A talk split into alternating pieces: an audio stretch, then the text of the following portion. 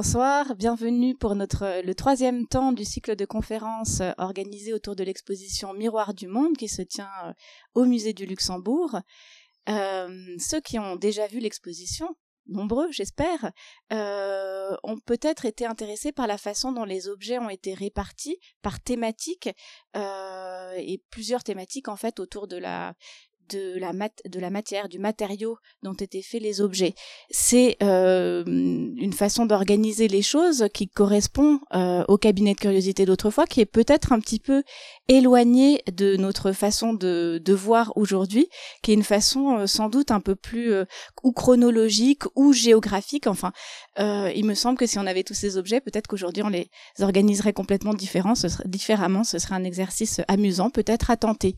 Et parmi toutes ces, hum, tous ces différents, euh, toutes ces différentes sections, on repère ça et là des objets qui viennent d'Amérique, qui sont donc des objets un petit peu particuliers dans, euh, dans ces cabinets de curiosité. Euh, ces objets, ils sont intéressants à plus d'un titre et euh, il me semblait qu'ils méritaient euh, une conférence à eux tout seuls. Et c'est pour ça que j'ai eu très envie d'écouter, euh, que vous puissiez écouter euh, avec avec nous Samir Boumedienne, qui connaît particulièrement particulièrement bien ce sujet. Samir Boumedienne est chargé de recherche au CNRS. Il est rattaché à l'Institut d'histoire des représentations et des idées dans les modernités, à, qui est à l'ENS Lyon. Euh, c'est donc un spécialiste euh, de l'Amérique coloniale pendant la, la, période moderne et euh, aussi, enfin dans ce cadre-là, plus précisément, des objets euh, et des savoirs liés à la pharmacopée, à la magie, au poison. C'est toute une, une dimension de son de son travail. Alors, vous pourrez euh, consulter avec beaucoup de profit sa thèse de doctorat euh, intitulée La colonisation des savoirs, une histoire des plantes médicinales du Nouveau Monde 1492-1750, qui est paru en 2016 et qui est réédité maintenant en, format poche et que vous pouvez même trouver euh, à la librairie du musée du Luxembourg. Il a euh, aussi rédigé évidemment beaucoup d'autres chapitres d'ouvrages et et des, des, articles aussi tout à fait importants que je vous invite là aussi à aller consulter. Actuellement, il mène un travail dans la, dans la lignée de ce, de, ce, premier euh, objet d'étude autour des questions de la découverte et des rapports euh, au, temps, au progrès, etc. C'est un, un projet qu'il a, qu'il a initié et c'est à, ce titre qu'il a été euh, pensionnaire de la Villa Médicis l'an dernier. Et euh, il en a profité aussi pour développer un autre aspect de son activité, à savoir l'art culinaire qu'il relie euh, qu'il relie évidemment à sa passion, j'imagine, pour les plantes et les épices, et euh, aussi aux arts visuels. Voilà, sans plus tarder, je vous laisse la parole. Merci beaucoup, Samir. Euh, merci, merci beaucoup pour cette présentation et, pour l'invitation. Et bonsoir à toutes et à tous. Et merci d'être d'être présent et présente ce soir pour cette conférence. Alors, comme je vais l'expliquer dans un instant, ce que j'ai prévu de vous présenter aujourd'hui, euh, c'est moins un parcours, euh, enfin, qui résumerait, enfin, qui, qui, qui, regrouperait tous les objets originaires d'Amérique qu'on trouve dans la dans l'exposition du musée du Luxembourg, qu'une perspective un peu plus large sur ce que ça signifie de euh, collecter des choses, euh, de les réunir en un endroit, et je vais essayer d'aborder ces questions à travers effectivement l'exemple des des objets, euh, des artefacts, mais aussi des objets naturels euh, venus principalement d'Amérique. Donc, euh, je vais faire une rapide introduction pour expliquer un peu le, le, le parcours que je vais que je vais suivre ce soir. donc la première chose que je voulais que je voulais évoquer avec vous, c'est euh, de façon très rapide euh, une tentative de définition de ce qu'on appelle une collection et directement ce qu'on appelle un cabinet de curiosité.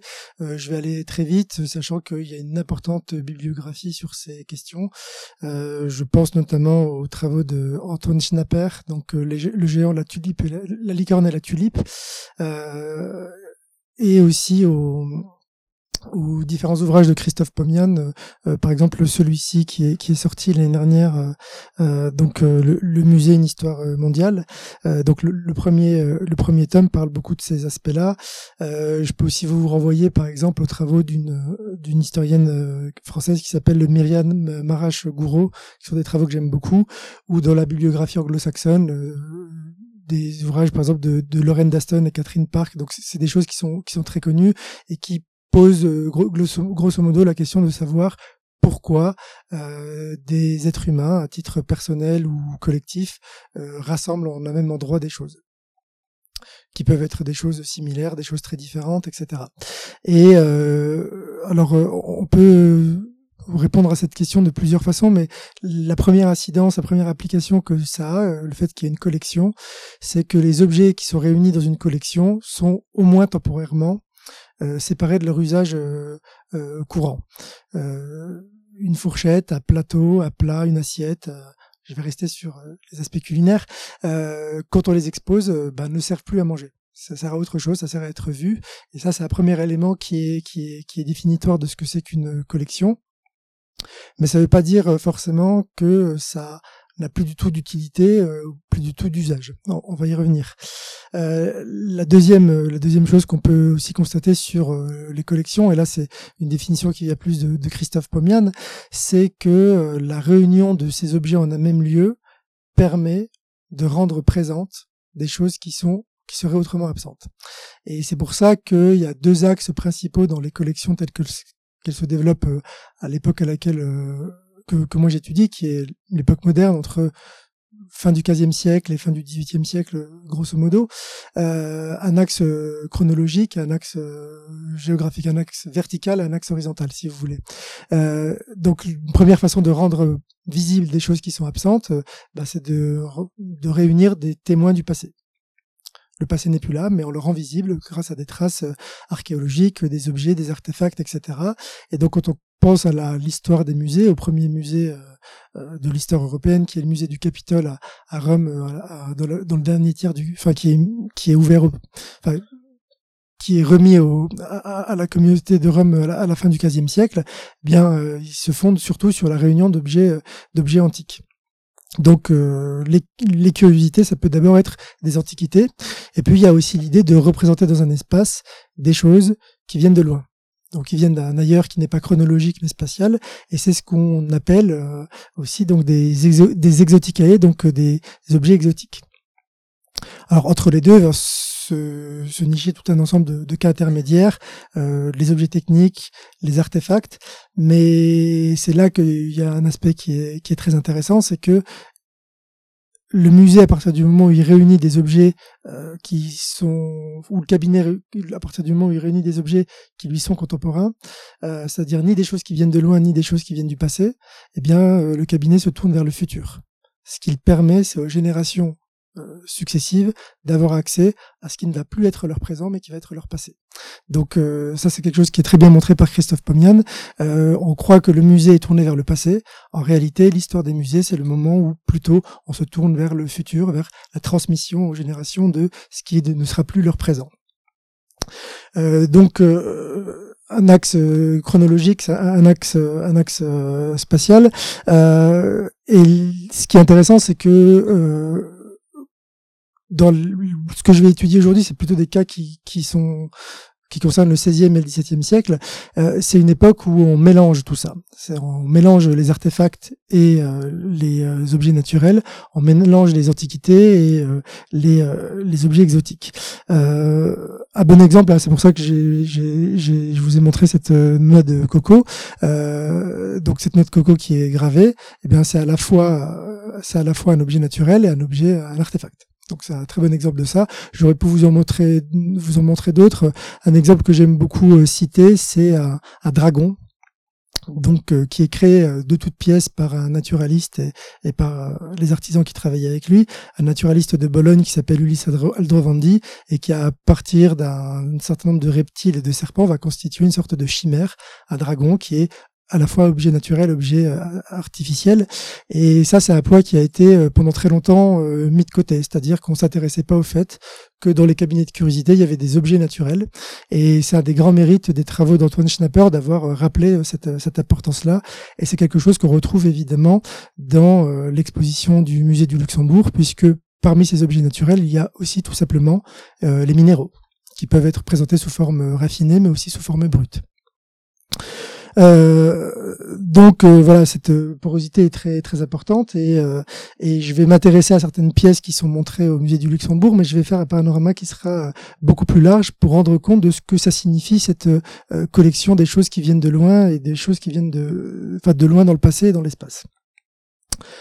et en vérité, je vais plutôt m'intéresser à ce qui vient de loin dans l'espace, donc euh, ce qui vient notamment d'Amérique, mais, mais pas seulement, parce que quelque chose qui va euh, singulariser la pratique de la collection en Europe, euh, c'est l'importance qu'on va accorder non pas seulement au fait d'avoir des choses qui viennent de loin, mais d'avoir la possibilité de réunir en un même lieu des choses qui viennent de l'ensemble des régions du monde. Ça, c'est extrêmement important. Il y a un horizon, si vous voulez, universaliste dans cette euh, démarche, qui a évidemment, euh, sur le plan des imaginaires, des, significations politiques assez évidentes. C'est la volonté de posséder le monde dans sa diversité. Et euh, ce que je voudrais montrer, c'est que le cabinet de curiosité, comme espèce de reconstitution miniature du monde et de ce point de vue-là un objet ou un lieu qui est fondamentalement politique. C'est quelque chose qui est quand même euh, très marqué dans les commentaires, les cartels de l'exposition du, du musée du Luxembourg qui a fait des choix euh, très forts de ce point de vue-là et donc je vais essayer de reprendre cette histoire euh, à, travers à partir de cette idée cette idée centrale. Et je dirais que du coup il y a une notion qui va qui va être très importante de ce point de vue-là, c'est la notion d'accumulation. C'est le fait que on cumule dans un même lieu de nombreux objets qui doivent être représentatifs de la plus grande variété possible de, de, de formes naturelles, de formes artistiques, euh, de témoignages de ce que c'est que l'expérience humaine, etc. Euh, évidemment, lorsqu'on parle d'accumulation, euh, il y a un lien assez évident à établir avec euh, ce qu'on appelle le capitalisme, donc accumuler, capitaliser, etc. Et donc, ce qui va m'intéresser ici, c'est de retracer un peu cette histoire aussi du, capitalisme par ses objets, mais je vais plus m'intéresser aux formes qu'il a prises à l'époque moderne, notamment la colonisation, et si j'ai le temps aussi, parler un peu de, des liens entre ces objets et la traite esclavagiste. Alors évidemment, quand je dis ça, on pourrait se dire qu'on est loin de Dresde, puisque euh, le prince électeur de Saxe n'a pas de, de, possession euh, en Amérique ou hors d'Europe à, l'époque. Et en fait, euh, d'une certaine manière, c'est vrai. Et c'est important de le souligner parce que si mon but c'est de montrer, enfin de mettre en lien l'histoire des collections avec l'histoire politique du monde à l'époque, évidemment, cette histoire, enfin, l'histoire des collections ne se réduit pas à ça elle la déborde, elle, elle concerne aussi voilà l'évolution des goûts artistiques, euh, euh, la question de la curiosité euh, proprement intellectuelle. Donc je veux pas tout réduire à cet aspect-là, mais simplement montrer qu'il y a quand même des liens et c'est des liens qu'on observe aussi dans le cas de, de Dresde. On pourrait citer d'ailleurs deux exemples. Premier exemple qui est assez célèbre, c'est le fait que dans cette partie de l'Europe, donc en Saxe, vont transiter un certain nombre d'objets qui viennent d'Asie notamment de Chine et du Japon, et en particulier de la porcelaine. Et l'une des raisons qui explique qu'on s'intéresse tant à la porcelaine dans cette partie du monde, c'est que des alchimistes sont euh, euh, soutenus dans, des, dans un certain nombre de travaux qui visent à imiter la porcelaine chinoise, et c'est effectivement en Saxe que la, la porcelaine chinoise finit par être imitée. Donc là, il y a euh, si vous voulez, direct entre euh, la circulation des curiosités et une logique euh, proprement capitaliste qui est celle de la substitution des importations. On veut plus dépenser de l'argent en Chine et donc on utilise des curiosités pour fabriquer ensuite des marchandises. Un autre exemple qui le montre, c'est tout simplement, voilà, ça va être un peu mon fil rouge, ça va être cet objet, c'est euh, cette statue donc euh, qu'on appelle la statue du mort au bloc d'émeraude. Je vais beaucoup en parler, donc je la présente pas pour le moment. Euh, elle est réalisée entre 1722 et 1724, mais de toute façon tout est dans l'expo, donc je vais pas trop parler des objets de l'expo, ça vous incitera à y aller si vous y avez pas été ou à y retourner tout simplement. mais ce qui est intéressant, c'est que pareil, là on a un lien direct entre l'économie de la Saxe et euh, la circulation des curiosités. La Saxe, c'est un espace où il y a beaucoup de mines. des mines de plusieurs, enfin, plusieurs types de métaux précieux, et aussi en partie des mines d'émeraude. Mais l'émeraude que vous voyez sur ce plateau vient de l'actuelle Colombie. Elle a été offerte euh, à Rodolphe II, donc euh, l'empereur euh, qui est connu notamment pour avoir transféré la capitale de l'empire de Vienne à Prague. Donc il la récupère à Prague en 1580 et il l'offre au prince électeur de Saxe en 1581. Donc, vous voyez, il y a un lien entre une des activités économiques de la Saxe et cette circulation qui vient directement du, Nouveau Monde. Et c'est aussi important pour le prince électeur de Saxe parce que euh, au moins jusqu'au début du XVIIIe siècle, il appartient à une entité politique qui est dominée par la famille des Habsbourg, qui elle est évidemment liée par euh, tout un ensemble de jeux économiques, euh, enfin de, relations économiques, diplomatiques, etc., aux Habsbourg qui qui sont les maîtres de, l'empire espagnol. Donc, il y a toujours des liens. Je pourrais me résumer de cette façon très abrupte. Il n'y a pas un espace en Europe qui n'est pas concerné, au moins indirectement, par ce qui se passe en Amérique, en Asie ou en Afrique. Euh, donc pour aborder ces liens, là, je vais revenir rapidement sur, sur le plan. Je vais, je vais, je vais faire ça en trois parties. Euh, je vais essayer d'être très rapide sur la première et, et en fonction du temps, on verra comment se, se, développe le parcours. Euh, la première partie, euh, elle sera considérée, elle sera consacrée en fait à la façon dont euh, le monde et les quatre parties du monde ont été conçues à la fois sémantiquement, intellectuellement et matériellement comme un réservoir un réservoir dans lequel puiser euh, des, ce qu'on appelle des trésors. Je vais revenir un peu sur ce terme de trésor. Et euh, j'aborderai de ce point de vue-là le rapport entre la collection et la notion de trésor, mais aussi de copie. C'est vraiment quelque chose qui est très important de, de ce point de vue-là. Euh, donc ce sera une sorte de voilà d'histoire un peu conceptuelle de ce que c'est que l'accumulation.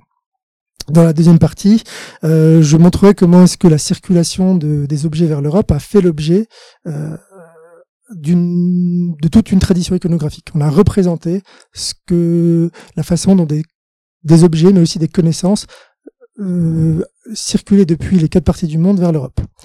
Et ce qui est intéressant, c'est que cette tradition iconographique, elle est très empreinte, on va le voir, de ce que je vais appeler de façon très rapide, mais je suis pas convaincu par ce terme, euh, par une sorte d'idéologie coloniale, si vous voulez.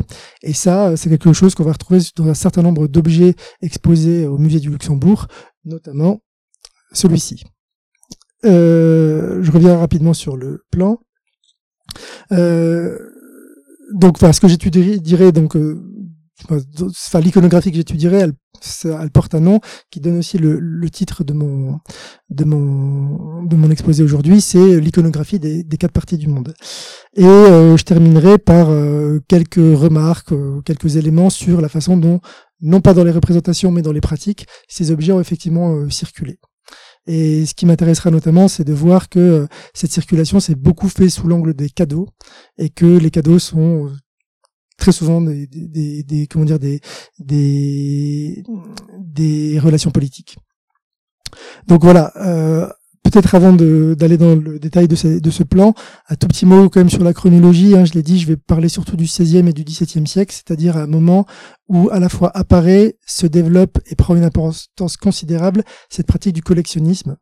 Euh, il y a des changements assez importants qui s'opèrent entre le XVIIe et le XVIIIe siècle de ce point de vue-là, et ça explique aussi le titre que j'ai donné à cette, euh, cette introduction, le dressage des choses. Euh, dressage, bon, regarde l'étymologie, c'est assez intéressant parce que c'est le fait de mettre droit, donc c'est aussi l'idée de mettre en ordre les choses. Il y a tout un enjeu hein, dans la dans la réunion des cabinets, et ça a été dit euh, par euh, par Marie en introduction, euh, dans le fait de savoir comment est-ce qu'on classe les choses. Euh, mais dressage, c'est aussi le fait d'habiller. Hein. En anglais, euh, to dress, ça veut dire s'habiller, hein. et donc euh, c'est aussi l'idée qu'on habille des espaces avec avec avec des choses. Donc c'était une première ambiguïté. La deuxième ambiguïté, c'est que Christophe Pomian, dont je vous parlais tout à l'heure, a montré que entre le XVIIe et le XVIIIe siècle, il y avait un intérêt enfin comment la, cette culture de la curiosité commençait à faire l'objet d'une sorte de dressage. Euh, c'est-à-dire que les, les mises en ordre un peu, euh, si vous voulez, euh, euh, fantaisistes ou qui assistaient beaucoup sur sur les artefacts comme le dragon, etc., étaient peu à peu mises mises de côté au profit d'une d'une conception qu'on pourrait de façon anachronique qualifier de plus rationaliste de, de l'ordre du monde. Bon, moi, ce que je vais étudier, c'est plutôt cette cette époque qui qui précède le ce, ce dressage de la curiosité. Alors, je vais commencer donc euh, par une première euh, partie sur euh, cette notion de trésor. donc, voilà, je, je, évidemment, l'image m'intéresse. Bon, elle est mal coupée, je suis désolé, mais ce que présente le mort dans cette statue, c'est euh, littéralement ce qu'on appelle aujourd'hui euh, un trésor, euh, donc avec de, de, de l'émeraude, mais il emporte aussi sur lui. Donc il y a de l'or, il y a de, de rubis, saphirs, etc. et et c'est ce, ce, par quoi je voudrais commencer, c'est sur le fait que cette ce mot de trésor, qui a plusieurs sens, rend très bien compte des enjeux qui sont à la fois politiques, économiques et en partie théologique de la réunion en un même lieu d'objets euh, d'objets différents. Euh, alors, je vais peut-être d'ailleurs commencer euh, par le sens théologique du, du, mot trésor. donc bon, vous pouvez penser à ce que c'est qu'un trésor dans une église. Et là, il y a une ambiguïté qui est vraiment intéressante, c'est que le trésor dans une église, c'est tout un ensemble d'objets qui vont servir à la liturgie. Donc vous voyez au tout début de l'exposé, je vous ai parlé de lien entre de rendre le, visible ce qui est invisible. Bien, c'est une des fonctions de la liturgie, c'est d'être euh, de mener une interaction avec euh, des entités invisibles, avec euh, le surnaturel chrétien. Et donc le trésor, ça peut désigner l'ensemble des objets qui permettent de faire ça. Donc ce sont des objets qui font l'objet d'une très grande protection et qui sont très souvent cachés. Donc on a le cas d'un type de collection qui rend visible pour les gens qui pratiquent le rite, euh, le, divin, euh, mais c'est pas nécessairement une collection qui vise à être elle-même euh, exposée. Et ce qui est intéressant, c'est la façon dont, euh, euh, à travers tout un ensemble de, de, de, transformations qui sont pas seulement sémantiques, mais aussi pratiques et matérielles, eh bien le trésor, ça peut être justement quelque chose qui va faire l'objet d'une exposition. On montre le trésor. Et là, on a un cas exemplaire, exemplaire de ça. Euh, et disons que dans cette euh, dans cette transformation euh, s'observe aussi euh, deux autres sens du mot trésor. Euh, le trésor comme ce qui du coup est effectivement ce qu'on accumule. Thésauriser, c'est accumuler. Le thésaurus, donc qui donne trésor, c'est donc le, le produit d'une accumulation.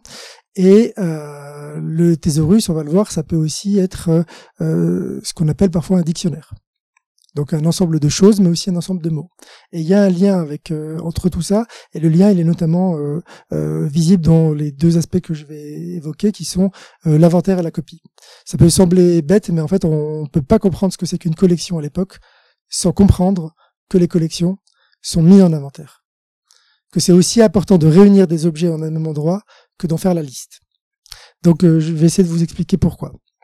Alors euh, sur cette notion de, trésor, euh, y compris dans son sens euh théologique, il y a effectivement l'idée que le trésor c'est ce qu'on peut réunir dans un endroit clos, sacré.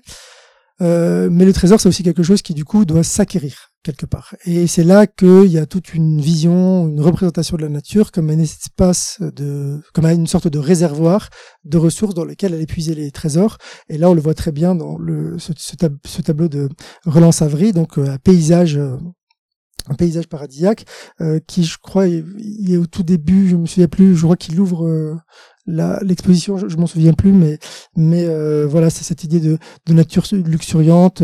Euh, alors là, je, le vois très mal, donc j'aurais du, du, mal à le commenter, mais euh, ce qui m'a aussi frappé sur cette sur cette sur ce, ce tableau, c'est que il met en œuvre voilà quelque chose qu'on va retrouver par la suite, qui est qu'on a un paysage qui est d'une certaine manière un paysage impossible on va retrouver des animaux qui viennent justement des quatre parties du monde.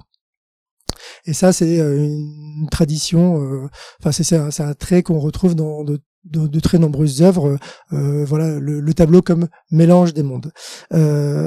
Et je voulais faire le parallèle entre ça, cette voilà cette nature luxuriante qui est à côté brésilien, mais bon, il y a des lions, des lions qui, qui viennent d'Afrique, avec une autre une autre image qui elle est très liée au Brésil, mais qui ne figure pas dans l'exposition.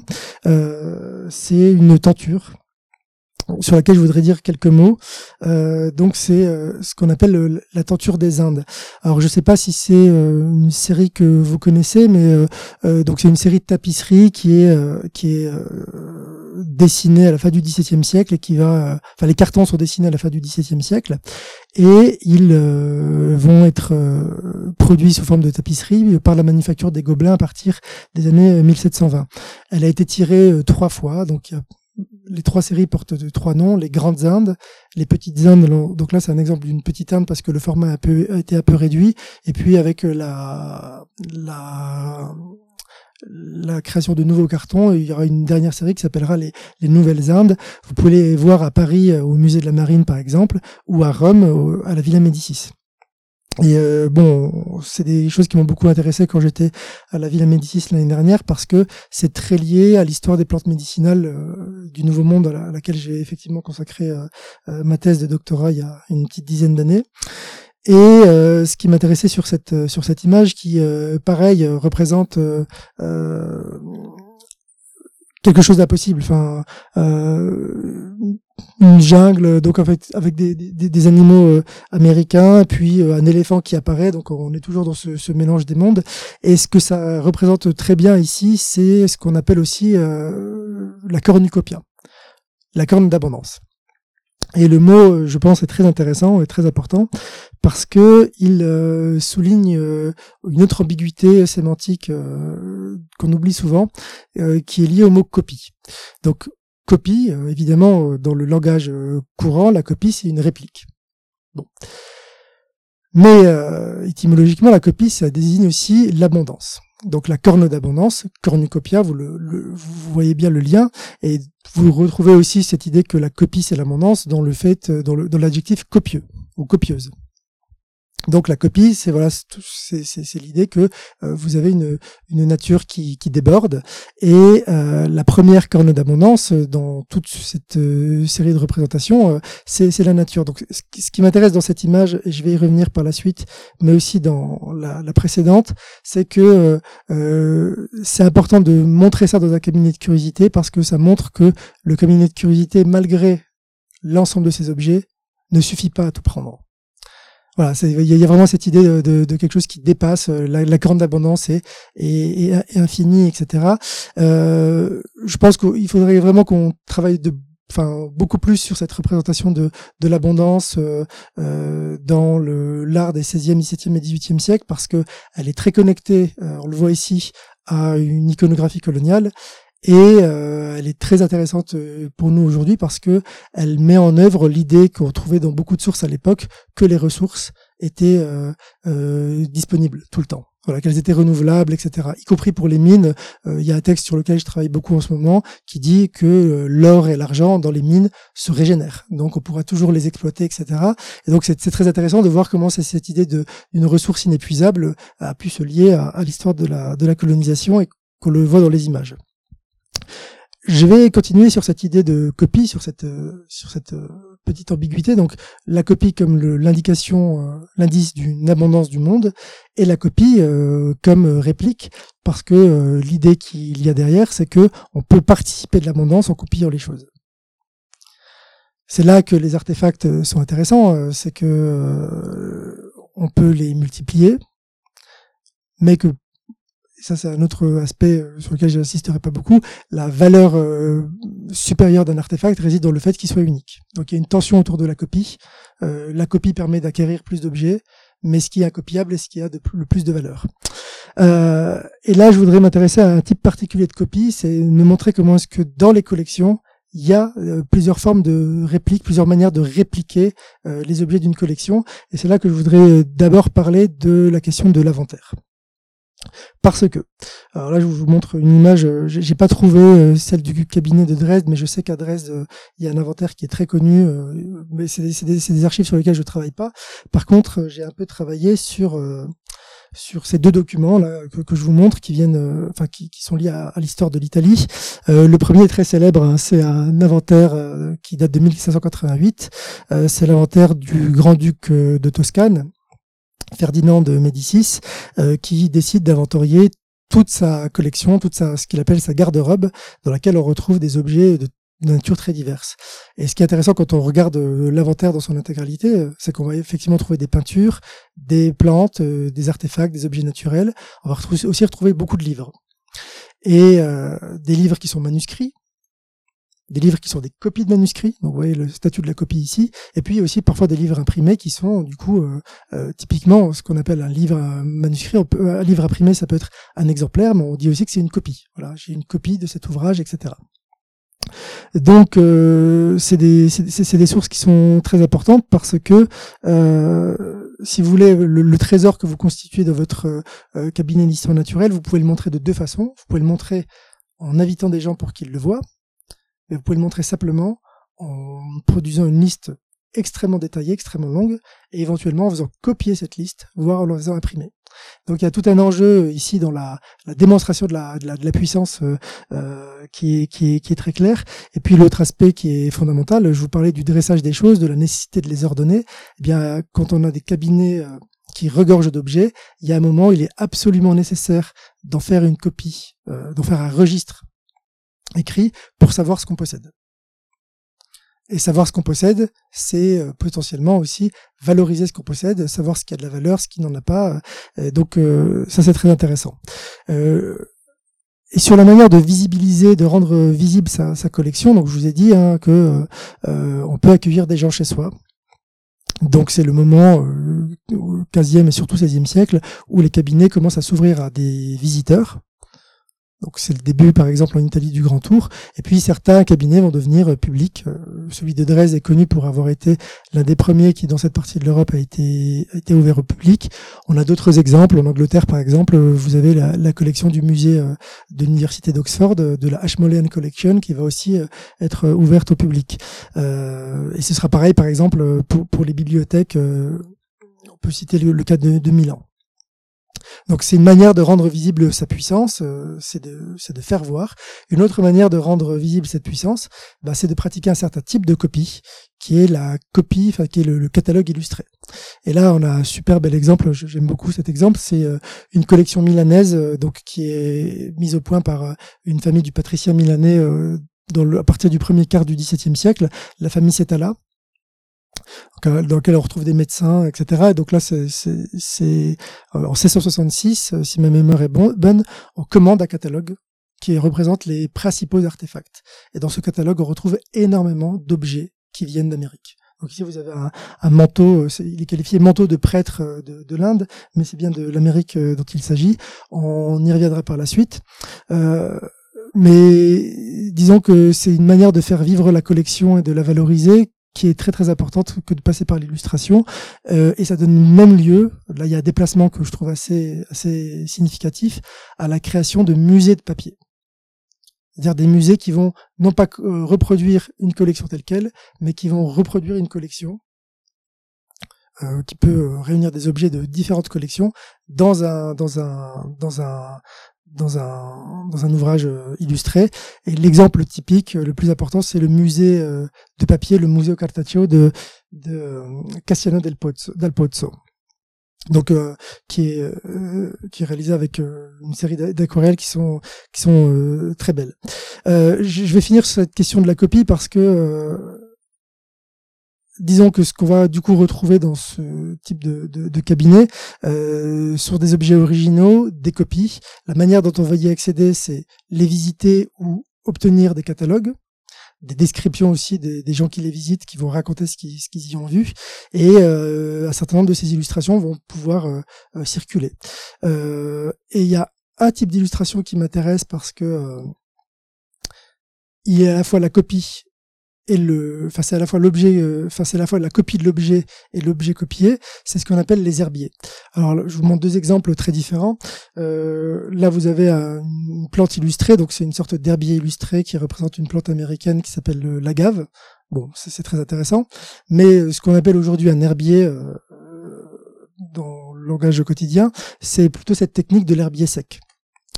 Et donc là, vous avez quelque chose qui est fondamental parce que euh, vous avez euh, l'idée de, dans un herbier, c'est comme dans un cabinet de curiosité, réunir la plus grande diversité de plantes possible, trouver une manière de les ordonner.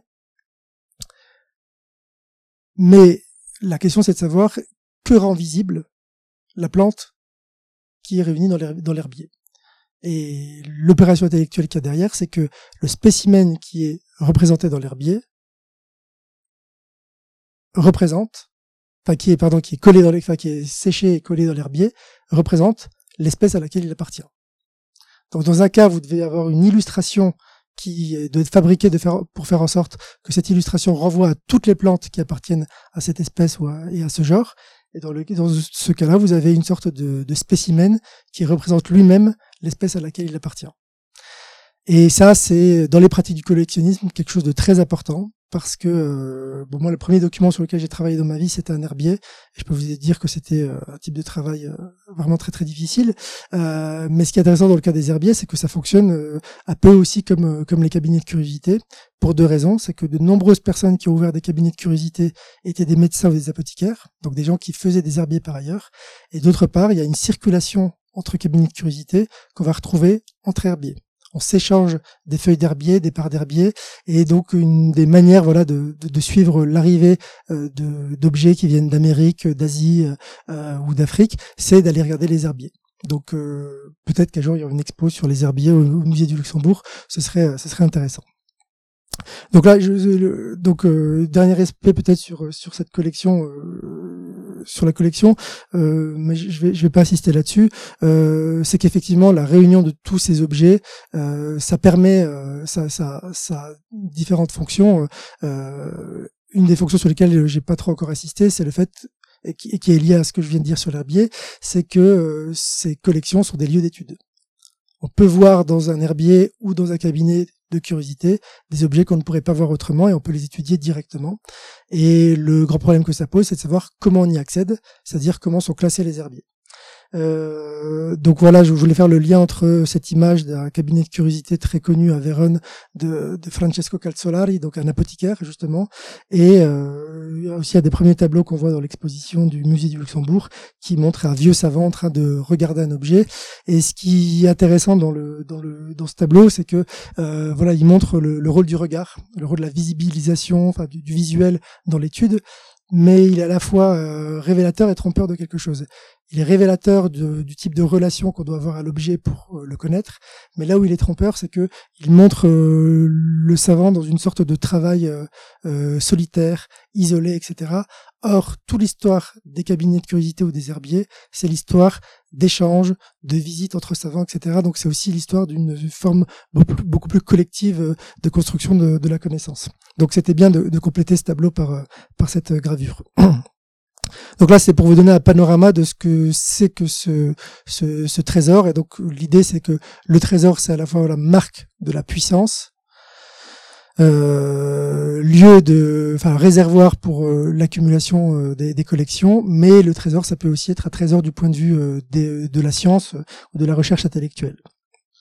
donc là, c'est le grand 2 par le grand 3. Ce que je, vais essayer d'évoquer maintenant, c'est comment tout ça, ça arrive. Et je vais le faire en deux temps. Dans cette deuxième partie, je vais vous montrer comment c'est raconté par un certain nombre d'images et d'une certaine manière, euh, ce, cette statue euh, appartient à toute la tradition iconographique que je vais vous évoquer maintenant. Donc, l'histoire de cette circulation de plantes, d'objets, euh, de plumes, de manteaux, etc., des quatre parties du monde vers vers l'Europe. Alors, euh, je pourrais commencer par plusieurs images, mais je ne sais pas si je vais commencer par celle-ci. C'est peut-être pas la meilleure. Euh, non, je, vais d'abord partir des objets qu'on a dans l'exposition. Euh, donc là, je, je, vais passer très vite, mais si vous observez, si vous observez pardon en détail ce globe, vous allez voir que on retrouve des figures qui représentent donc sur la droite euh, euh, des allégories, par exemple, de l'Amérique. Euh, si je reviens maintenant à la première image que je vous ai montrée, on retrouve aussi ce type de personnification de continents sur sur sur cette sur sur la noix de coco à la fois au-dessus et en dessous ou sur le sur le chameau et et pour comprendre voilà ce, ce type de d'allégorie, il faut faire référence à tout un corpus qui se développe au XVIe siècle, et notamment à un ouvrage qui est publié en 1593 qui s'appelle L'iconologie d'un dénommé Cesare Ripa. Et euh, mais ce que fait Cesare Ripa, c'est pas de fixer, si vous voulez, les les les codes du langage allégorique. C'est pas lui, il les invente pas. C'est plutôt qu'il va euh, faire une synthèse d'un certain nombre de choses qu'on retrouve euh, déjà à son époque. Et un bon, une bonne image de cette euh, de cette allégorisation des quatre parties du monde, on la retrouve euh, ici euh, sur le frontispice d'un atlas extrêmement célèbre publié en vers en 1570 par un, on va dire un cosmographe, un cartographe, Abraham Ortelius. Donc c'est le Théâtre Morbis Terrarum et ce qu'on retrouve donc c'est l'image des quatre parties du monde, l'allégorie des quatre parties du monde. Euh, je vais pas toutes les développer en détail, mais euh, peut-être que vous allez voir où je veux en venir. Mais euh, grosso modo, vous avez en position de majesté l'Europe, la plus importante, la plus ancienne, la plus vieille des, allégories. Et euh, le langage allégorique, il y a toujours quelque chose d'assez ambigu, c'est que il doit être à la fois très clair, c'est-à-dire on ne doit pas se tromper sur la présence d'un symbole, qu'on appelle même un attribut. S'il y a cet attribut, alors il s'agit de cette allégorie, mais de cette, de, du fait même de cette clarté, il peut devenir très ambigu. Parce que parfois, des attributs appartiennent à deux allégories différentes, et donc euh, les artistes peuvent jouer avec ces petits détails.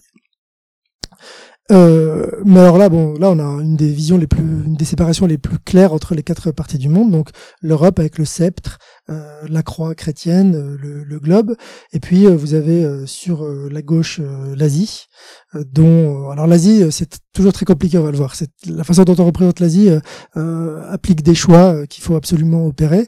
Donc c'est très compliqué, mais l'un des attributs qui fait qu'on sait qu'on a affaire à l'Asie, c'est l'encensoir que vous voyez dans la main gauche de l'Asie. Euh, à droite, vous avez l'Afrique. Euh, ça m'intéresse l'Afrique parce que bon, il y a plusieurs euh, plusieurs attributs. L'un des plus euh, fréquents qu'on ne voit pas ici, il me semble, c'est la corne. Hein, la, corne de, la d'éléphant, c'est un des grands attributs de, de l'Afrique. Un autre attribut possible, c'est cette branche d'un arbre qui est le baume d'Égypte.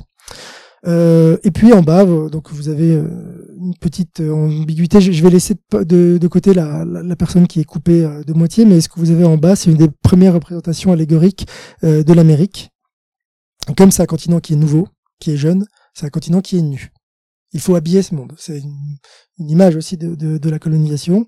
Euh, euh, un autre aspect qui est lié à l'Amérique, voilà, c'est qu'elle a une coiffe, et c'est très souvent une coiffe qui est surmontée de plumes. Bon, c'est pas le cas ici, mais on va voir dans d'autres exemples que, que, que c'est le cas. Euh, donc le plus souvent, les allégories sont féminines, elles sont parfois masculines. Euh, donc c'est un langage qui est à la fois très clair et qui euh, souffre de vraiment de très nombreuses euh, variations. Faire un petit euh, tour d'horizon euh, de ces images. Alors, c'est des images que je commente effectivement dans, dans, mon livre sur les plantes médicinales. Je, simplement sur cette iconographie des quatre parties du monde, je voudrais dire que c'est une iconographie qui est omniprésente à l'époque moderne. On la retrouve absolument partout. Il y a des peintres qui ont été des spécialistes de la mise en image de, ces, de, ces, de cette iconographie. Euh, je pense notamment au XVIIIe siècle à quelqu'un comme Tiepolo, qui euh, en réalise de, très importantes, qui sont aujourd'hui à, à, New York. Euh, donc on les retrouve partout. Là, je vais m'intéresser à des gravures euh, qui ornent des traités d'histoire naturelle mais euh, la tapisserie l'a beaucoup utilisé, euh, euh, la boiserie l'a utilisé aussi. Enfin, c'est une iconographie qu'on retrouve partout. Et on la retrouve aussi dans le mobilier urbain, donc dans, dans, dans les fontaines notamment. donc, comme vous êtes parisien et parisienne, vous connaissez peut-être la fontaine de l'observatoire. C'est la fontaine des quatre parties du monde. On va reparler à la fin d'une autre fontaine qui est aussi intéressante de ce point de vue-là. Je voulais montrer cette image parce que c'est la première image que j'ai trouvée de ce type. Euh, et puis j'en ai trouvé euh, des dizaines d'autres. Euh, donc voilà, c'est un thème qui est extrêmement fréquent pour parler de l'histoire naturelle, parce que l'un des enjeux de l'histoire naturelle à partir du XVIe siècle, c'est l'intégration au savoir européen de plantes, d'animaux, de minéraux qui viennent d'ailleurs. Donc on est typiquement dans cet apport, cette contribution, ce tribut payé par les quatre parties du monde à l'Europe. et là, ce qui est intéressant dans cette image, donc vous observerez ici que l'attribut de l'Afrique qui est à gauche, c'est bien une corne. Hein. Et, donc, ce qui est intéressant dans, cette image, c'est que vous avez l'opposition entre des mondes nouveaux et des mondes anciens qui est euh, qui est qui se trouve dans la composition comme dans la couleur alors que c'est une gravure mais on peut jouer avec les, les niveaux de gris euh, en gravure. Euh, donc assise. Donc là c'est la partie composition. Vous avez les deux mondes anciens qui sont l'Afrique euh, pardon l'Europe et l'Asie. Vous voyez l'Asie avec son encensoir. Donc de quelle Asie il s'agit? Bah c'est l'Asie euh, d'Hérodote c'est l'Asie mineure. C'est l'Asie l'Asie antique. C'est pas l'Asie chinoise c'est pas l'Asie perse etc Enfin, plutôt, euh, oui, personne, mais euh, pour l'époque moderne. Et puis debout, euh, donc là c'est à la fois en termes de composition et de couleur, vous avez les nouveaux mondes qui ne sont pas habillés, donc cette idée de monde sauvage. Donc l'Afrique à gauche avec la corne d'abondance et l'Amérique avec deux de ses attributs fréquents, donc l'arc et le carquois d'un côté et la coiffe de plume de l'autre. Donc vous voyez l'image que du, mort qui tient le, plateau, elle fait évidemment référence à cette, tradition iconographique. Euh, je voudrais pas parler trop longtemps, donc euh, je vais simplement vous les montrer. Je vais revenir sur une image en, particulier, mais peut-être si vous arrivez à voir euh, dans le parcours de ces images, regardez comment l'Asie change. C'est très intéressant parce que elle peut être un monde nouveau ou un monde ancien, un monde civilisé ou un monde sauvage, suivant les représentations de l'époque. Euh, ici, voilà, le, ce qui m'intéresse euh, vraiment dans cette dans cette image, c'est que euh, quatre parties du monde, mais il y en a une, comme on le voyait sur l'Atlas d'Ortelius, qui est en position de majesté, qui se distingue des autres, et c'est l'Europe. Euh, et là, bon, je suis désolé, la qualité est vraiment mauvaise de cette image, mais elle est absolument euh, géniale de, pour le point de vue qui m'intéresse. C'est qu'on a les quatre parties du monde et je vais expliquer ce que ce que ça signifie euh, cette, cette mise en scène, mais des quatre parties du monde qui viennent donner des cadeaux. Donc quatre allégories qui viennent des cadeaux, donner des cadeaux à une cinquième allégorie, et la cinquième allégorie, c'est l'allégorie du royaume de France. C'est Louis XIV. La petite subtilité, c'est que il y a une des quatre allégories qui n'a pas les mains chargées de présents. C'est l'Europe. Donc vous voyez que même lorsque euh, Louis XIV a son projet voilà, de, domination à la fois sur le monde et sur l'Europe, elle est tempérée par le fait que dans cette histoire, l'Europe ne peut pas avoir le même statut que l'Afrique, l'Asie et, euh, l'Amérique. Donc le fait de voilà de donner des cadeaux, de donner des trésors, c'est quelque chose qui caractérise, qui singularise euh, la relation euh, coloniale. Donc là, l'image, euh, l'iconographie est très claire là-dessus. bon, je vais passer là-dessus, mais simplement vous voyez que tout à l'heure je vous parlais de la composition, de la distinction entre les quatre parties du monde. Là, ce qui m'intéresse, c'est de voir l'articulation, la relation qui se noue entre elles, et la relation qui se noue entre elles, on le voit aussi ici, c'est le fait de donner un cadeau, c'est de donner un présent. Euh, on a un autre exemple ici qui m'intéresse parce que c'est lié à une plante médicinale qui est le, quinquina. Euh, ici, c'est très intéressant aussi parce que euh, les cadeaux sont donnés euh, euh toujours à l'allégorie de l'Europe. Euh, mais je vais peut-être revenir sur cette image. Je voudrais juste en commenter une dernière c'est celle-ci. Celle-ci, elle est très belle. Euh, c'est euh, une image que j'ai beaucoup commentée dans, dans, mon livre parce que euh, l'allégorie qu'elle représente sur la droite, c'est l'Europe, mais c'est l'Europe savante. donc l'Europe savante qui est représentée par Esculape tout d'abord, par tous les instruments de la science européenne, l'herbier, le squelette, etc., etc., et par un malade. Donc c'est une, voilà, c'est une image qui est très riche parce qu'elle raconte plusieurs histoires. Une des histoires qu'elle raconte, c'est comment est-ce que les quatre parties du monde viennent donner leur trésor c'est clair, hein, vous voyez, euh, là ici c'est l'Asie. Vous voyez comment l'Asie a changé, hein, l'allégorie de l'Asie est plus du tout pareil. Là elle vient donner des bijoux, donc elle vient donner ses, cadeaux, et euh, c'est ce qui permet de soigner les, maladies. Donc pour moi c'était génial parce que je travaillais sur euh, les plantes médicinales qui arrivent en, Europe, et ben voilà, c'était une image qui montrait que ce problème était déjà perçu par les acteurs de, de l'époque. Donc ce qui est aussi intéressant dans cette histoire, c'est que euh, ce qui représente l'Europe, c'est à la fois le médecin qui juge avec euh, le bâton d'Esculape, mais c'est aussi le malade. Donc l'Europe, c'est la puissance, mais l'Europe, c'est celle qui dépend de cette relation qui s'est mise en place avec le monde colonial. S'il n'y a pas les épices qui viennent, s'il n'y a pas les plantes médicinales qui viennent, alors c'est pas que les Européens arrêtent de soigner, c'est vrai dans certains cas, mais c'est aussi que la science européenne ne produit plus toutes les nouveautés qu'elle voudrait produire. Donc ça montre aussi ce lien de dépendance. Et ce qui est subtil aussi sur cette, sur cette image, c'est que on voit deux allégories. L'Asie, qui vient déposer ses bijoux notamment, et derrière l'Amérique. Oh, il en manque au moins une. Donc il en manquait. Enfin, l'Amérique, l'Europe est présente euh, sur la sur la partie droite, mais la question c'est où est l'Afrique? Ben, Ce qui est très beau, c'est qu'on voit que l'Afrique est déjà passée puisqu'il y a la corne qui est déjà là. Donc ça, ça montre euh, voilà cette, cette histoire de la de la transmission. Et il y a peut-être aussi un sens euh, différent, c'est l'idée que euh, chronologiquement, euh, en Méditerranée, les Européens ont été d'abord capables de, au moins en Afrique du Nord, d'aller récupérer les trésors. Ils sont, sont ensuite plutôt développés en Asie. Et puis le dernier continent qui va arriver, c'est c'est l'Amérique. Donc ce sont des images qui sont très riches. Ce qui est intéressant dans, le, dans ces images, c'est que et là, je, je voudrais voilà les, les, commenter très rapidement avec une, une superposition euh, un peu, un peu, un peu grossière, c'est que elles empruntent à trois traditions iconographiques différentes. La première et la plus importante, c'est clair, c'est l'iconographie non pas des quatre parties du monde, mais des trois parties du monde.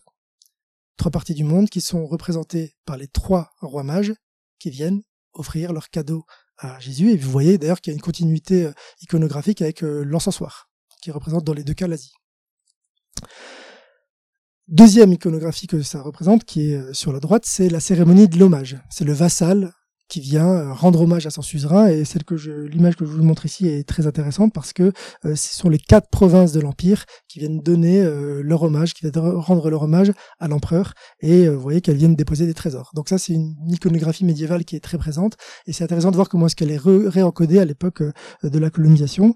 la troisième image, euh, troisième iconographie à laquelle ça, ça renvoie, c'est celle de la reddition. C'est le fait de déposer des armes, et c'est pour ça que cette image m'intéresse beaucoup, parce que sur cette image, on voit effectivement que la transmission, c'est pas simplement un don, c'est aussi une capitulation. Donc il y a vraiment quelque chose dans cette, dans cette euh, petite euh, tension entre on donne volontairement ou on donne après avoir résisté, quelque chose qui est assez fort sur, sur le statut dans la représentation qui est donné à, au caractère politique de la transmission. Euh, et donc pourquoi est-ce que c'est intéressant par, en lien avec la, l'exposition du musée du Luxembourg? Bah, C'est exactement ce que fait le mort sur la statue. Il donne des cadeaux. Donc c'est, ça, ça réfère à toute cette tradition iconographique qui peut prendre euh, voilà la forme de gravure, d'image, etc., mais aussi de statue. Et ce qui est intéressant dans cette dans cette statue, c'est que je vous parlais tout à l'heure du mélange des mondes. Ben ça, c'est un cas exemplaire de mélange parce que le mélange, il est au moins double ou triple. On la qualifie de mort. Mort, c'est un terme qui est employé dans les sources de l'époque de façon très ambiguë. Mort, c'est voilà, un terme ambigu parce qu'il peut désigner euh, les populations euh, arabes ou les populations noires. Donc et ça, voilà, on a, on a vraie, euh, difficulté dans certaines sources à identifier de qui il s'agit, notamment pour euh, toute l'histoire des, des euh, en Méditerranée des, des, des captures, des renégats, etc. Quand on parle de mort, on sait jamais vraiment de, de, de, quel type de population il s'agit. mais mort, ce que ça signifie de façon très simple, hein, c'est une sorte de différence phénotypique qui peut se rapporter aussi bien aux populations arabes qu'aux populations noires et donc potentiellement aux populations amérindiennes. Le problème, c'est que, et vous le voyez sur la coiffe de plume, euh, la coiffe de plume vous indique ici que l'attribut, euh, c'est l'attribut de l'allégorie de l'Amérique. Donc théoriquement, on a affaire ici à une représentation de l'Amérique. Alors le matériau qui a été choisi fait que on peut considérer, enfin on peut y voir plutôt une population euh, africaine. Et en fait, je pense que tout ça est volontaire parce que l'appeler mort, le coiffer à la manière de l'allégorie américaine, en fait, c'est dire quelque chose qui ne relève pas seulement de l'histoire de la colonisation, mais qui relève en fait de l'histoire de l'esclavage. Et euh, j'ai un très très bel écho, de, si vous voulez, un écho très intéressant de cette de cette représentation, de ce mélange, euh, dans un endroit précis de l'Europe que vous connaissez peut-être, qui est la place Navone à Rome. Parce que sur la place Navone à Rome, vous avez trois statues. Je vais laisser de côté la statue euh, au poulpe, mais je vais en évoquer deux. Vous avez la statue du mort, qui est à l'origine euh, euh, conçue par Delaporta, mais qui est, re, enfin, qui est finalement produite par le Berlin en 1653. Et quelques années plus tard, il y a la fameuse fontaine, non pas des quatre parties du monde, mais des quatre fleuves donc euh, qui vont représenter chaque fleuve va, représenter euh, une partie du monde. Donc le Danube pour l'Europe le Nil pour l'Afrique le Gange pour l'Asie et le Rio de la Plata pour l'Amérique. Si vous allez à Rome et que vous regardez ce qui représente l'Amérique, le Rio de la Plata, donc euh, c'est bête qu'on puisse pas zoomer ici, mais le Rio de la Plata, qui représente l'Amérique, c'est un esclave et il y a plusieurs preuves euh, qui, qui le montrent. Je vais passer sur euh, le visage, enfin sur le, nez épaté, etc. Mais voilà, c'est là, et ça, ça renvoie à une autre dimension qu'on retrouve très bien dans la collection, dans l'exposition du musée du Luxembourg, qui voit les stéréotypes euh, phénotypiques ou, ou physiques qui permettent de renvoyer à des, à des peuples. Mais voilà, ça c'est très clair si on regarde son visage que c'est d'un esclave dont il s'agit. Et puis c'est aussi très clair si vous voyez sur sa jambe droite, vous avez un anneau. Donc il est relié à une chaîne. Donc une manière de représenter l'Amérique lorsqu'il s'agit de parler d'émeraude ou de Rio de la Plata, donc c'est l'argent, eh bien c'est de représenter l'Amérique sous les traits d'un esclave. Donc c'est voilà, euh, euh, je sais qu'il y a une sorte de de doute à propos de cette statue, je pense qu'on peut le résoudre en, mobilisant cette, cette tradition iconographique. Euh, je vais passer sur cette image, mais bon, vous la verrez euh, au musée euh, si, si, si ça vous intéresse, mais elle, euh, elle renvoie exactement au même type de, de, de, de transmission mise en, scène comme une forme de soumission. Euh, donc c'est Nicolas Berchem, scène de commerce avec des gens de couleur. Et je vais terminer rapidement sur la façon donc dans ces représentations que je viens d'évoquer à travers la thématique des quatre parties du monde, eh bien, pouvait euh, s'incarner dans des pratiques euh, matérielles, euh, des pratiques sociales, des pratiques économiques. Je ne sais pas de combien de temps je dispose, mais je, vais essayer d'aller vite. en gros, l'articulation entre les deux parties, elle est relativement simple. C'est que j'ai beaucoup insisté dans l'iconographie des quatre parties du monde sur l'idée que c'était représenté comme un don. Et donc, ce qui m'intéresse, c'est de voir effectivement dans quelle mesure tout ce qui arrive dans un cabinet comme celui de Dresde arrive sous la forme de don. Alors, il y a d'autres euh, manières hein, de, de, faire transiter ces objets. Il y a tout un rôle du commerce. C'est pour ça que l'image précédente m'intéressait aussi. C'est voilà, une représentation d'une interaction commerciale. Mais euh, il y a une politique du cadeau qui est très importante à l'époque moderne et euh, qui en fait est aussi un autre moyen de, de relayer ces histoires à celle de la, de la colonisation. Euh, j'ai passé sur cette image, elle m'intéresse, mais je ne vais pas la commenter. Euh, je vais vous, la, je voudrais simplement voilà euh, évoquer quelques exemples de de, de, de, de textes sur lesquels j'ai travaillé. Je vais peut-être me concentrer sur euh, le, par exemple, enfin sur cet exemple-là, pourquoi? Parce que je vous ai beaucoup parlé d'herbiers au tout début, euh, d'herbiers secs, mais aussi des herbiers illustrés. Et là, c'est un très bel exemple de la politique du cadeau, euh, parce que c'est un herbier illustré qui est le premier herbier illustré euh, consacré aux plantes médicinales d'Amérique. Il est réalisé en 1552 sous, à la demande des franciscains donc de ce qu'on appelle à l'époque la, la Nouvelle-Espagne, enfin plutôt sous la supervision des franciscains Nouvelle-Espagne, mais la personne qui pense le projet, c'est le fils du vice-roi de Mexico, qui s'appelle Francisco de Mendoza.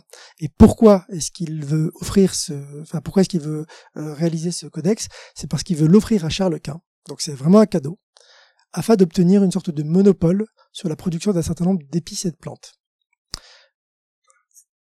Et de très nombreux codex, euh, mais aussi de très nombreux artefacts qui ont été amenés à la cour d'Espagne ou plus loin à Rome, ont été amenés vraiment pour ce type de raison. Je donne un cadeau qui vient des quatre parties du monde et j'essaie d'obtenir en échange euh, un monopole, euh, euh, de nouveaux missionnaires, de nouveaux soldats, etc. Donc c'est un très bon exemple de ça et, en fait je vais essayer de vous en donner d'autres, mais c'est la logique à peu près tout le temps la même. Donc je vais passer là-dessus. Euh, un autre exemple qui est qui, qui est très lié à, à, celui que je viens de vous évoquer. Cette fois-ci, on a affaire à des dominicains. Euh, c'est des dominicains qui, euh, on est en 1533, donc on est vraiment qu'une dizaine d'après, dizaine d'années après la, conquête euh, du, du Mexique, et les dominicains vont s'empresser de faire envoyer à Rome tout un ensemble d'artefacts.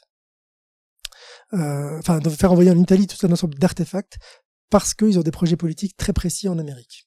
Euh, c'est des artefacts qui euh, aujourd'hui se trouvent dans le, au musée de Bologne. Ils ont été euh, euh, réunis. Enfin, L'histoire est un peu compliquée, mais ils se retrouvent au, au musée de, de, Bologne.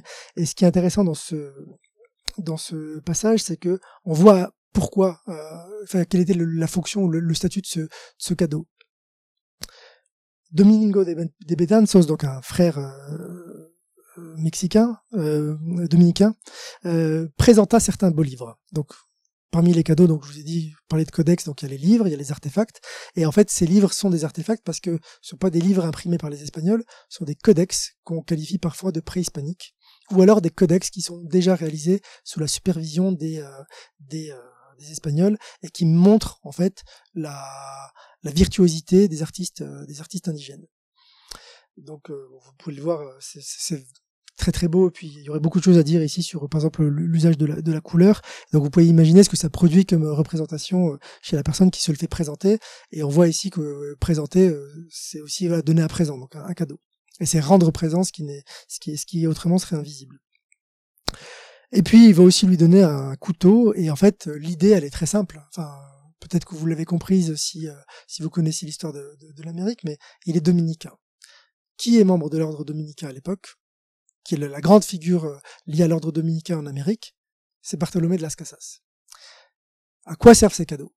Ces cadeaux, lorsqu'on montre les beaux livres peints qui ressemblent à des hiéroglyphes, c'est-à-dire à une des civilisations les plus prestigieuses, la civilisation égyptienne, lorsqu'on montre, c'est pour ça que j'ai choisi l'exemple, à, des masques sertis de turquoise, donc il y avait un lien euh, un peu visuel avec euh, la statue du mort, lorsqu'on montre ça, on montre que les populations indigènes d'Amérique sont doté d'une âme rationnelle.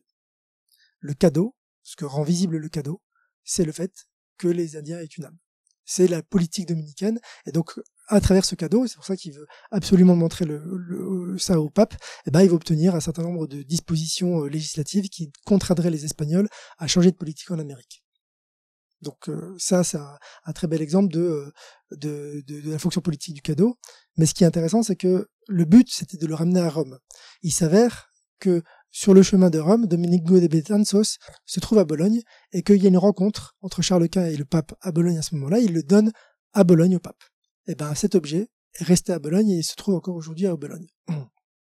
Donc ça c'est un peu l'histoire des collections. Ça parfois ça atterrit un peu un peu par hasard. Euh, et euh, je vous parlais tout à l'heure de la nécessité d'inventorier les cadeaux, donc euh, enfin les, collections. Et ben, en fait, ce qui est intéressant, c'est que le catalogue illustré que je vous ai montré tout à l'heure, il mentionne très souvent comment les cadeaux été obtenus. Enfin, comment les objets étaient obtenus, et très souvent ce sont des cadeaux. Et là, l'exemple il est intéressant, euh, ce que vous voyez à droite, ce sont deux fioles qui contiennent un baume euh, qui vient d'Amérique, et ce qui raconte la petite inscription, c'est qu'il a été offert par un jésuite qui était de retour d'Amérique. Les jésuites ont beaucoup fait ça. Donc là, je change d'ordre. J'ai tout fait. Franciscain, dominicain, jésuite. Bon, il y aura pas les Augustins, je suis désolé, et puis euh, les, bénédictins, mais mais bon, c'est quand même pas mal. Euh, les jésuites, donc ça c'est un autre exemple où bon je, c'est le quinquina donc c'est une plante qui m'intéressait qui a aussi été apportée par les jésuites. Bon voilà ça c'est le genre de sources que je, sur lesquelles euh, j'ai beaucoup travaillé. C'est des sources qui montrent en gros euh, des listes de documents euh, et plutôt enfin de caisses de cadeaux que les jésuites amènent en Europe. Et c'est des cadeaux qui contiennent toutes sortes de choses des livres du chocolat du tabac des médicaments des curiosités comme des pierres bézoires, et il y en a une euh, au musée du Luxembourg. Et pourquoi est-ce qu'ils donnent ces cadeaux? Parce qu'ils veulent obtenir de l'aide, soit des membres du Conseil des Indes à Madrid, soit directement du pape et de son entourage euh, à Rome. Donc euh, tout un ensemble de d'objets qu'on finit par retrouver dans les collections des musées actuels sont le produit de cette histoire des cadeaux. Et donc évidemment, euh, trafic d'influence, parce que c'est vraiment ça, c'est je donne un cadeau, j'obtiens quelque chose en échange. Euh, quelque chose dont je parlerai pas aujourd'hui, c'est évidemment le fait que euh, ces cadeaux peuvent aussi, enfin ces objets peuvent aussi transiter par des voies commerciales beaucoup plus euh, beaucoup plus euh, régulières. Mais là, il y a une différence qui est fondamentale, c'est que lorsqu'on a affaire à un cadeau, on peut en saisir, on peut en suivre très précisément la trace. Lorsque c'est vendu par des marchands au milieu d'autres objets, la trace se perd.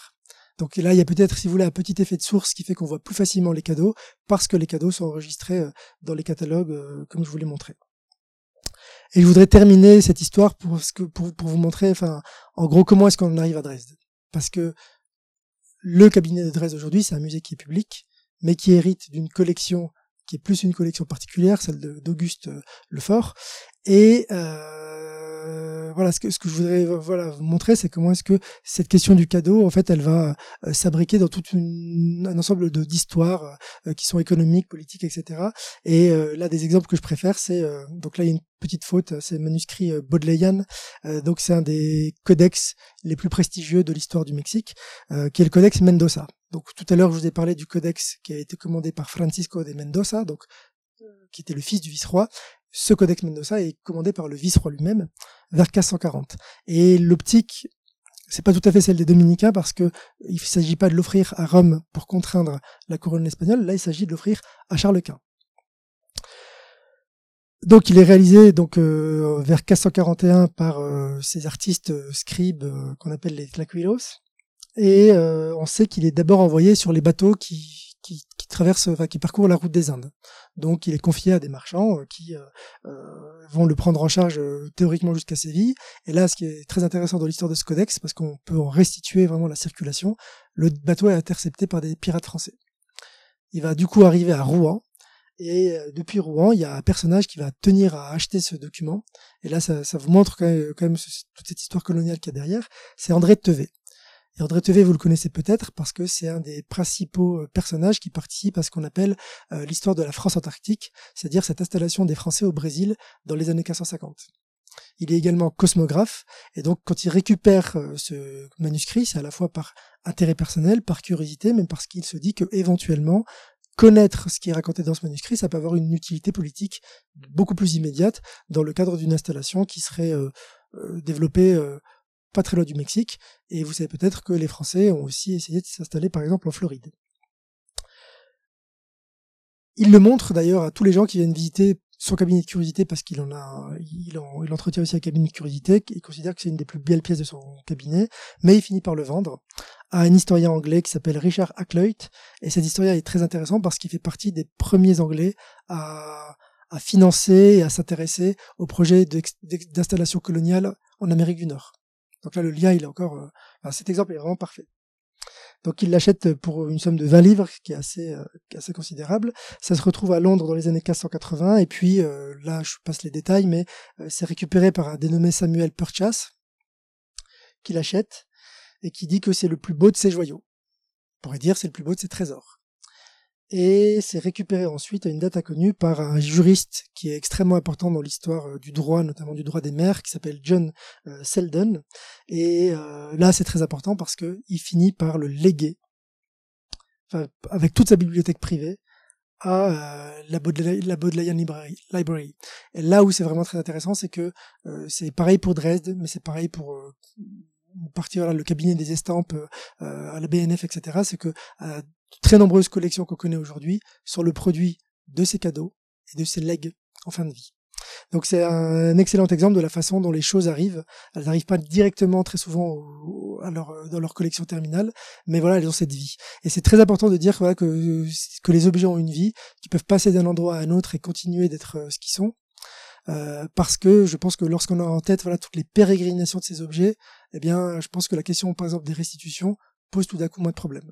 Oui, les objets ça bouge et c'est pas euh, forcément euh, euh, inscrit dans le dans le marbre qui vont rester toute tout, tout, pendant toute l'histoire humaine à Dresde par exemple. J'avais quelques conclusions à vous dire, à vous donner. Je sais pas si je le fais, peut-être que je m'arrête là et on a on a le temps. Bon alors très rapidement sur sur, sur la conclusion. Euh, bon, je, vais, je vais, j'ai pas envie de répéter tout ce que, tout ce que, tout ce que j'ai dit. Euh, mais je pense qu'une des idées importantes euh, euh, ici, c'est quand même celle du pouvoir de l'image. Comme on vit dans un monde très utilitariste, d'une manière ou d'une autre, on vient à se demander toujours à quoi ça sert d'avoir tous ces objets. Bon, on peut déjà répondre en disant que peut-être les personnes qui vivaient dans le passé n'avaient pas tout à fait le rapport utilitariste qu'on a aux choses et que la question n'est pas posée dans les bons termes. Je pense que c'est un premier élément de réponse qui est pertinent. Mais si on veut absolument trouver une utilité, je pense qu'il faut la trouver aussi simplement dans le pouvoir des images. Et de quelle, enfin, quelle est l'image que, que, donne voilà une collection telle que celle du cabinet de Dresde, la collection des Médicis, etc. C'est une image du surplus, une image de l'abondance. C'est aussi pour ça que je voulais parler de l'abondance. C'est que l'abondance naturelle qui est infinie, eh bien, vous avez une image de cette abondance dans une collection qui paraît tout aussi infinie. Des pages, des inventaires euh, euh, qui se font sur des pages et sur des pages et on sait qu'ils sont plus euh, jamais complets. Donc, ils possèdent trop. Et la capacité de posséder trop, ce surplus, ben, ça a une, comment dire, une signification politique qui est majeure. C'est, voilà, c'est, l'idée qu'on peut faire beaucoup plus de choses.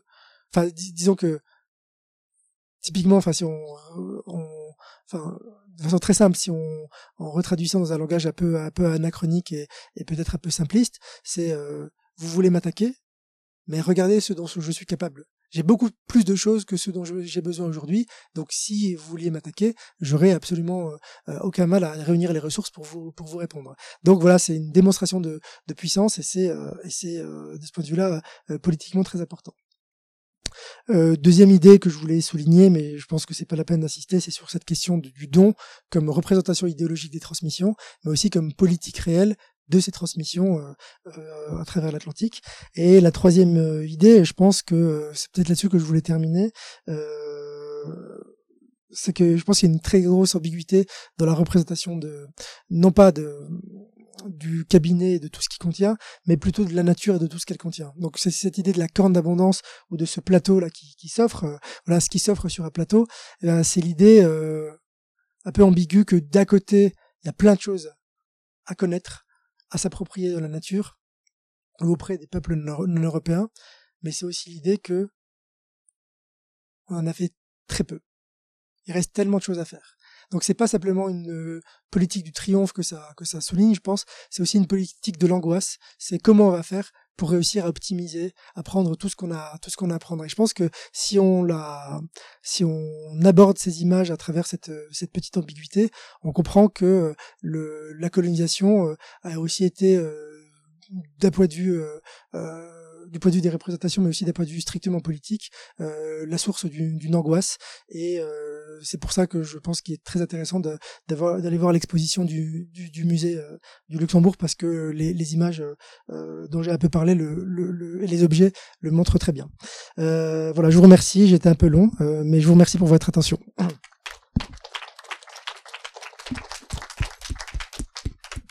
Merci beaucoup pour cette intervention très très riche. Est-ce qu'il y a des questions dans la salle? Je voulais juste une précision. Il me semble justement que cette euh, statuette, euh, en fait, le plateau a été offert euh, tel quel à Auguste Lefort, et c'est ensuite lui qui a demandé de la mettre en valeur. il, il m'a semblé que c'était, j'ai cru, j'ai cru comprendre que ce plateau avait été offert par Rodolphe mais qu'il y avait que le plateau des mondes bah. euh, de Brut et que c'est c'est Auguste Lefort qui a demandé. Euh, alors moi ça m'avait surpris en disant un plateau comme ça on aurait pu en faire des bijoux. Euh, enfin, il y avait des tas de choses. Et là, lui, il a demandé à, ce qu'on le mette en valeur de cette façon-là. Et c'est ça que ça, m'avait surpris, ça, ce geste-là, justement. Je le comprends mieux maintenant. Non, mais tout à fait. Alors, j'ai peut-être été un peu apprécié, mais vous avez raison. Hein. Ce qui est offert par Rodolphe II, c'est pas la statue, c'est seulement le plateau en 1480 au prince électeur de Saxe. Et euh, c'est Auguste Lefort qui euh, lui donne cette, euh, et en lien avec toute l'histoire que j'ai racontée sur cette iconographie des, quatre parties du monde. Oui, Donc c'est vraiment oui, c'est Auguste qui, qui, qui, pense à ça. Tout à fait. Si je peux me permettre, je crois même qu'il y a même une, une petite supercherie. En fait, les pierres ont été offertes séparément et elles ont été euh, elles ont été euh, comment dire c'est pas réunies et agrégées pour faire comme si on les avait trouvées telles quelles et qu'on avait mm. pris aussi la matière dans laquelle on les avait trouvées mais je crois que c'est faux enfin j'ai euh, c'est c'est ce que j'ai compris et j'ai été moi-même étonnée parce que je me suis dit ah mais c'est la mise en scène d'une euh, voilà d'une production minière extraordinaire etc et en fait voilà même ça finalement c'est un petit peu une une représentation mm. voilà mais les pierres sont réelles les, pierres sont réelles. Oui. Et donc, euh, je crois qu'il y a des études de cristallographiques qui euh, attestent qu'elles viennent effectivement de, de, de, Colombie. Merci pour la communication. Hein. Mais euh, les codex de 1549, ça représente quoi, en fait? Le, Lequel? Les codex, les derniers, celui qui a été même subtilisé par des pirates après la... Ah, le codex Mendoza, ah, bah ça, c'est des codex les, les plus importants euh, sur... Bon, ce qui, ce qui, qui représente ici, c'est le vol de l'aigle qui vient manger le fruit du, de la de la de, le, le, figuier de barbarie. Et en fait, c'est un, codex qui raconte l'histoire et la cosmogonie des, des Mexicains. C'est un des plus importants codex et il sert alors moi je, je, suis pas un grand spécialiste des codex donc je risque de dire des bêtises mais euh, il, sert à interpréter beaucoup d'autres codex qui ont été euh, réalisés sur son modèle euh, donc euh, mais alors, je sais pas si la question c'était sur ce que représente cette image qui est la première image du codex ou si sur le codex de façon générale parce que voilà en tous les cas c'est un des principaux documents sur euh, euh, euh, l'histoire voilà de la façon dont les, les Mexicains sont venus jusqu'à Tenochtitlan euh, leur cosmogonie c'est un, un, codex qui est, qui, est, qui est, très complet de ce point de vue là merci ouais. Moi, j'aurais peut-être juste une, ouais. une, question quand même qui me vient parce que justement cette question du don, euh, au moment de, de, de, de, voilà travailler sur la médiation, l'exposition, euh, il y avait en particulier pour la partie du stéréotype, c'était un petit peu mis en avant, mais pas du tout avec la, la force avec laquelle vous l'avez euh, montré, puis la, la, finesse. Euh, mais voilà, et effectivement, c'est quand même pointé le fait que c'est les, les personnages, euh, enfin extra-occidentaux, sont toujours dans le dans le dans le don. Et alors après, vous avez donc vous avez montré qu'effectivement recevoir un don, c'est être dans une position de puissance, mmh. euh, comme effectivement les princes électeurs de Saxe qui ont reçu euh, beaucoup de dons aussi, comme justement euh, ces émeraudes. Et, et d'un autre côté, toutes ces stratégies de dons qui attendaient en fait un retour. Et alors je me demande co comment était finalement perçue cette espèce. Est-ce qu'il y a quelque chose sur la façon dont le reste du monde, dans une gratuité totale, devait remettre ses richesses, ou et quelque chose aussi de l'ordre de la valeur, puisqu'ils sont nus alors peut-être ça les dérange pas tant que ça de donner ce qu'ils ont autour d'eux gratuitement, facilement. Voilà, est-ce qu'il y a quelque chose autour de ça? Oui, bah, c'est pour ça que cette, cette image m'intéresse beaucoup. Non, mais c'est tout à fait juste. Euh, tiens juste à préciser que j'ai fait un tout petit saut que je voulais euh, expliciter, mais que j'ai pas explicité. Mais euh, dans la deuxième partie, quand je parle de, du don des quatre parties du monde, c'est effectivement le don des non-européens aux Européens. Alors que dans la dernière partie, lorsque je parle de la politique du don, c'est des dons qui se font entre Européens. Donc, euh, enfin, et qui du coup sont pas considérés comme des échanges inégaux. Je donne, j'attends quelque chose en retour. Ce qui est frappant sur ce genre d'image, c'est que ça montre un don qui est une transmission euh, absolument unilatérale. On se, se dépossède. Alors, on se dépossède. et euh, alors en termes, là, il y a, des textes qui le montrent très bien sur cette idée que au fond, ça les gêne pas. Est-ce qu'ils ont besoin de ces bijoux? Bah Non, ils ont pas besoin de ces bijoux.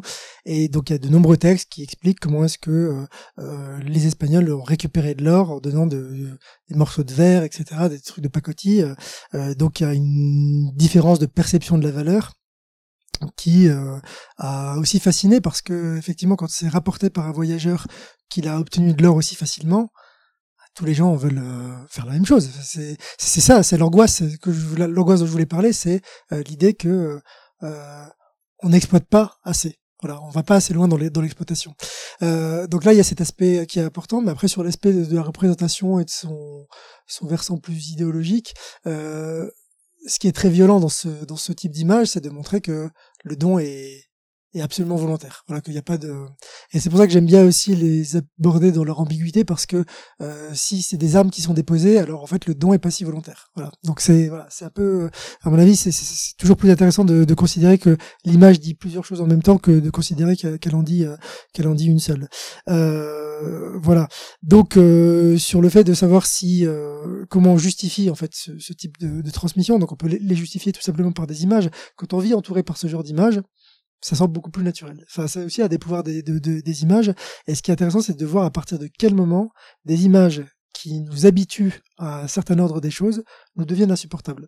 Je, vais juste faire une toute petite parenthèse, que ça montre très bien ici le pouvoir des images. Banania. C'est insupportable de voir ça aujourd'hui.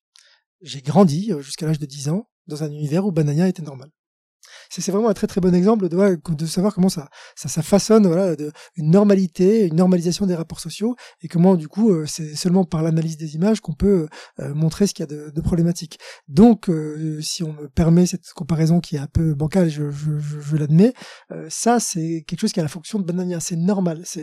Et puis regardez encore aujourd'hui, il y a des, petits segments où ça s'est maintenu, ce genre de choses. Euh, mariage frère, par exemple, le thé mariage frère. Regardez l'image, l'imagerie, la description de la compagnie des Indes orientales, Louis XIV, etc. Euh, ça s'est resté, quoi. C'est encore très très fort. Euh, ouais, le thé mariage frère, ouais. Euh, et euh, tout ça pour dire qu'après, il y a un certain nombre de textes qui vont le justifier autrement et qui vont le justifier, c'est pour ça que la, remarque est très juste, sur cette conception de la valeur. Une conception différenciée de la valeur et qui a deux, deux volets. Euh, pour eux, l'or n'est pas important, donc il est juste de le prendre. Mais là où il y a une, une justification qui est beaucoup plus pernicieuse, c'est de dire, notamment, c'est quelque chose que j'ai beaucoup vu sur les plantes médicinales, les plantes médicinales que les Amérindiens possèdent sont très utiles, mais ils ne savent pas les employer convenablement. Donc il est légitime que nous, les Européens, leur prenions puisqu'on va les employer à leur, euh, à leur juste valeur. Mutatis mutandis, ce type de justification se retrouve dans la question des restitutions. Il est justifié que les Européens gardent les objets parce qu'ils les conservent mieux que les objets que les, que les musées non européens. C'est un énorme problème. Euh, et donc, c'était simplement pour vous dire que cette euh, question de, de la valorisation, de la mise en valeur ou de la conservation, elle, on la voit encore aujourd'hui, que c'est des questions qui sont en fait euh, très actuelles. Merci de la question. Merci de la réponse et, et pour toute l'intervention. Merci à tous. Merci beaucoup.